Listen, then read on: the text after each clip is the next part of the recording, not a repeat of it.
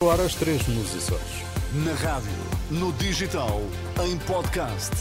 Música para sentir, informação para decidir.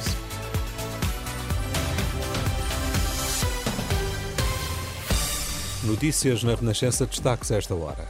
A pobreza em Portugal é um assunto arredado nesta campanha para as legislativas, acusa Frei Filipe Rodrigues. Um terço das empresas em Portugal já está a utilizar a inteligência artificial.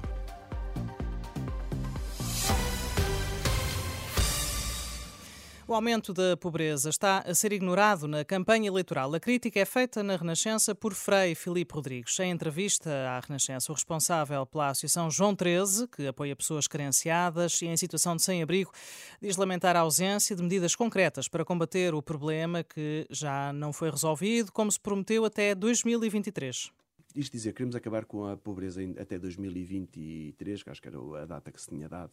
Nós nem em 2030 as vamos, uh, vamos combater. Porquê? Porque não vemos políticas. As pessoas em situação de sem-abrigo, que não tinham casa própria, viviam num quarto, que há 3 anos, com 300, 250 euros, 300 euros, conseguiam viver uh, num quartinho, hoje estão na rua. O escalão desceu. Há quatro anos atrás, as pessoas carenciadas eram pessoas de idade. Eram desempregadas aos 50, 60 anos, não, tinham, não conseguiam emprego, ficavam em situação de carência. Nós hoje temos muito, muito jovens. Entre os 18 e os 30 é a grande franja de pessoas em situação de carência. Problemas a que os cristãos não podem deixar de estar atentos, os que são políticos e se candidatam e os eleitores que devem votar esclarecidos e em consciência. Frei Felipe Rodrigues, que é também reitor da Igreja do Convento de São Domingos, em Lisboa, foi aqui ouvido pela jornalista Angela Roca. É uma entrevista que poderá também ouvir na íntegra em rr.pt. Em campanha, na última noite na Guarda, Pedro Nuno Santos desafiou Luís Montenegro a clarificar o que quis dizer sobre o subsídio de desemprego. O líder do PS criticou recentes declarações do presidente do PSD a defender que os desempregados empregados não devem receber mais do que os trabalhadores no ativo. O secretário-geral socialista desafiou o líder social-democrata a esclarecer se quer cortar o subsídio de desemprego, acusando de ser igual a Passos Coelho e de oferecer um regresso ao passado. Já em Santa Maria da Feira, o presidente do PSD contou com o apoio de Drão Barroso e, perante militantes, acusou o PS de ser o cúmulo da instabilidade, da instabilidade política.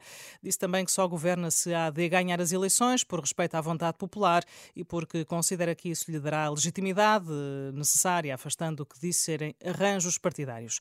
E depois de um dia marcado pela polémica em torno das declarações do candidato da AD por Santarém ao recusar as alterações climáticas, Mariana Mortágua trouxe o assunto ao comício do Bloco em Coimbra para alertar para o que diz ser o engodo das propostas da direita para o combate à crise climática que diz não querem mais do que alarmar que se retira das declarações do candidato do PSD por Santarém, das justificações de Montenegro ou da tradição negacionista de iniciativa liberal é sempre o mesmo.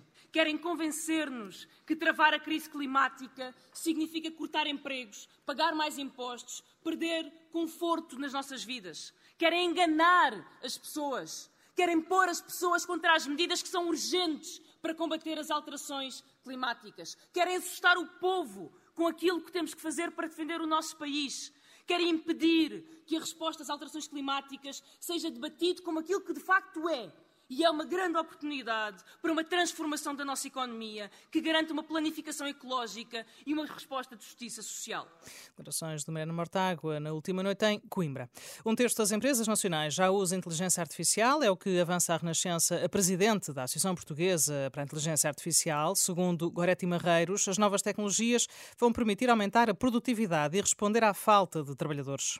Saiu também recentemente um estudo que 30, 35% das empresas em Portugal já estão de alguma forma a utilizar uh, inteligência artificial. Portanto, e isso vai ajudar bastante a, a aumentar a, a, produtividade. Em algumas áreas, e Portugal sofre bastante disso, vai ajudar a colmatar a falta de, de, de recursos humanos. Portanto, nós estamos fortemente limitados pela falta de talento. Os nossos jovens fogem muito de, de, de, de Portugal e não tanto pela. Um, pela falta de emprego. A Presidente da Associação Portuguesa para a Inteligência Artificial é convidada hoje do programa Dúvidas Públicas para ouvir em antena depois do meio-dia.